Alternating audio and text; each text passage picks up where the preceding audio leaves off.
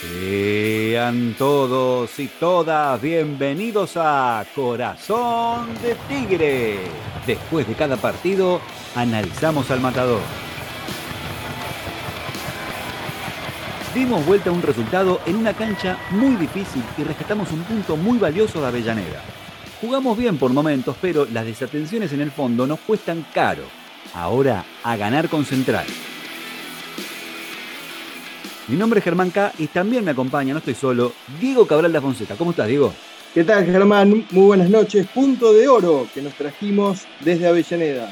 Y como siempre, seguimos en nuestras redes sociales y suscríbete a nuestro canal de YouTube. Y también entra a la página web www.corazondetigre.com.ar.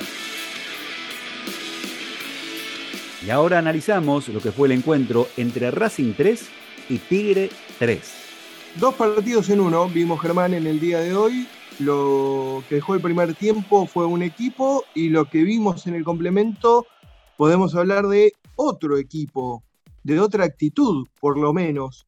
Me parece que en la primera parte vimos, teniendo en cuenta esta, esta crisis que vivimos de crear situaciones y no convertir y sufrir cada ataque rival, eh, me parece que se vio de lo peor en lo que va de la campaña de este torneo Binance. En cuatro llegadas nos convirtieron tres goles ante una participación de un ausente rojo, podríamos decir, ¿no? Cada pelota que iba al arco terminaba chocando contra los piolines y un equipo que atacaba pero que no concretaba. Fíjate la diferencia. Tigre puede anotar un gol en cinco chances, un gol en una jugada algo rara, una falta innecesaria quizás de jugador de Racing que termina dando la posibilidad de que Mateo Retegui pueda descontar de penal. En ese momento ponía Tigre 1-2 en el partido, lo ponía nuevamente en partido a Tigre, pero después llegaría el tercer gol de Racing y terminaría el primer tiempo con una preocupación y con un augurio, con un temor a una posible goleada abultada. Eh, el equipo creaba situaciones, pero no convertía, y ante cada ataque de Racing, la pelota terminaba dentro de nuestro arco. Eh, una preocupante actuación de la defensa, un perro Prediger eh, absolutamente desconocido. Hoy creo que fue de los peores partidos que jugó Sebastián. Solemos hablar de Prediger como el abanderado de este equipo, el jugador más regular, el que siempre está en nuestro podio. Hoy realmente eh, tuvo poca participación y se notó su ausencia.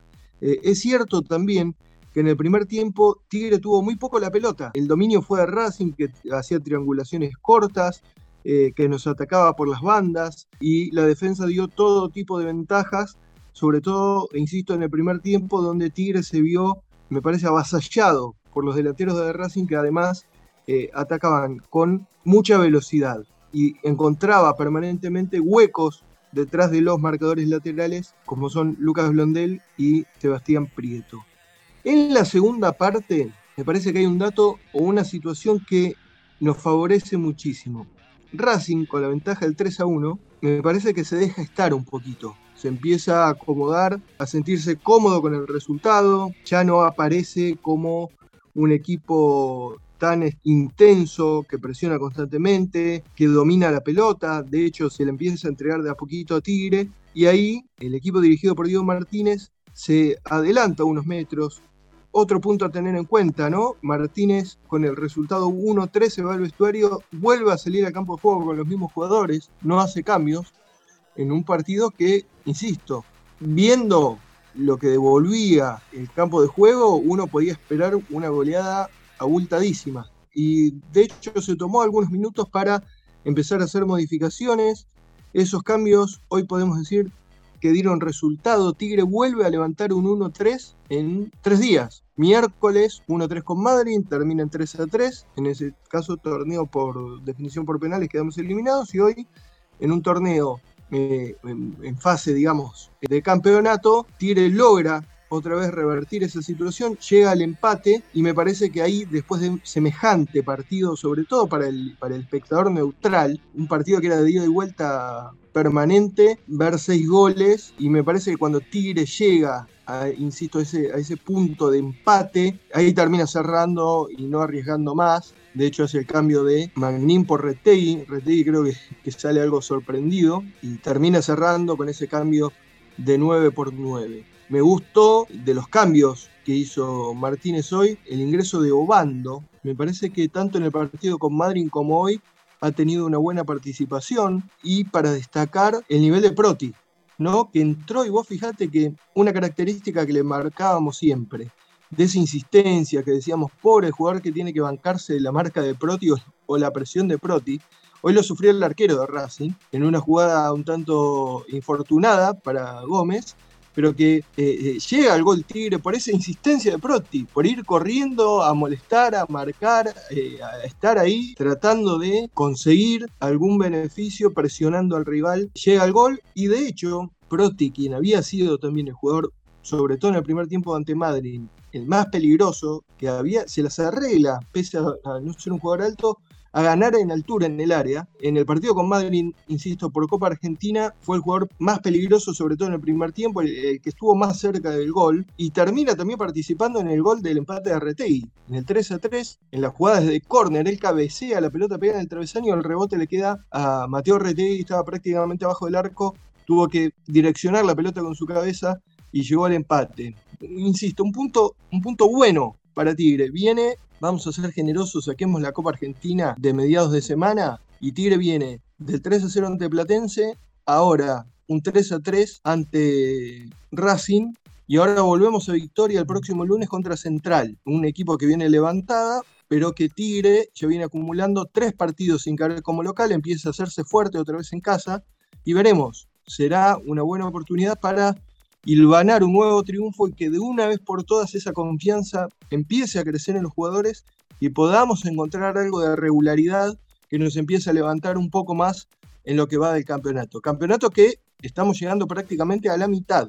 Eso hay que tenerlo en cuenta también. Me resisto a mirar la tabla de las copas. Me parece que como prioridad tenemos que enfocarnos en lo que es la tabla del torneo y sumar y sumar y sumar. Eh, me parece que es el objetivo principal y después el resto se va a ir dando eh, según los resultados que vayamos obteniendo.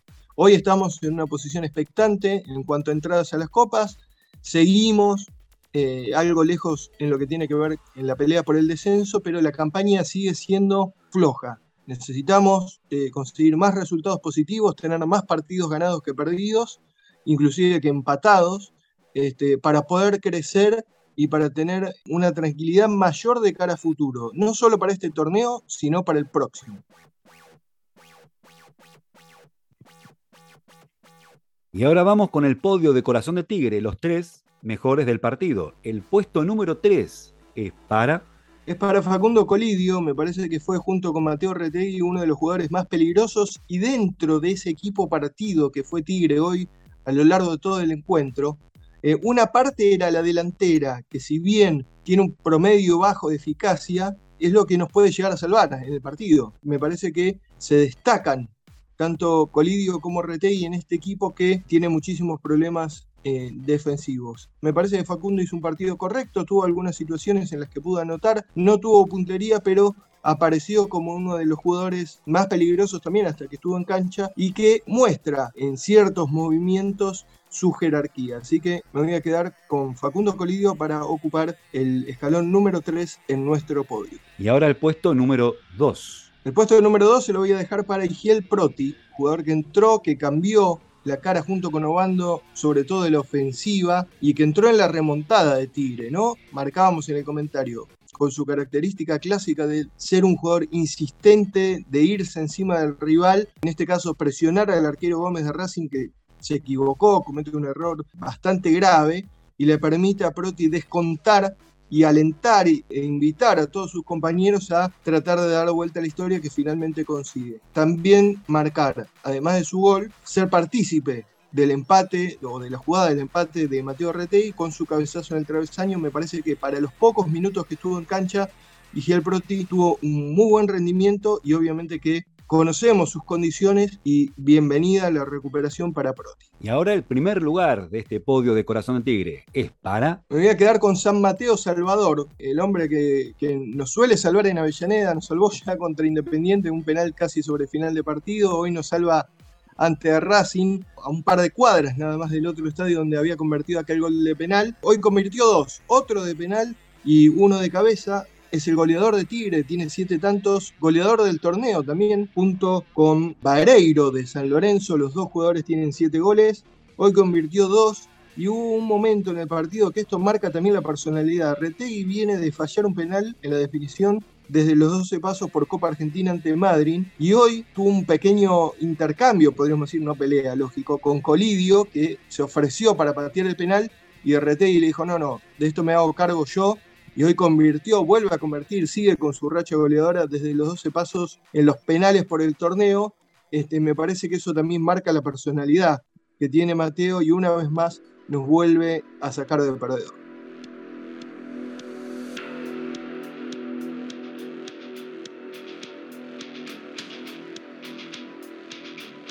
Y así vamos al final de Corazón de Tigre. Nos reencontraremos el lunes que viene. Vamos a jugar contra Central en Victoria. Va a ser a las 8 de la noche. Un partido que hay que ganar. Exacto, Germán. Será por la duodécima fecha de este torneo Binance. El lunes 8 de agosto, 20 horas contra el equipo de Carlos Tevez, contra el, técnico del pueblo.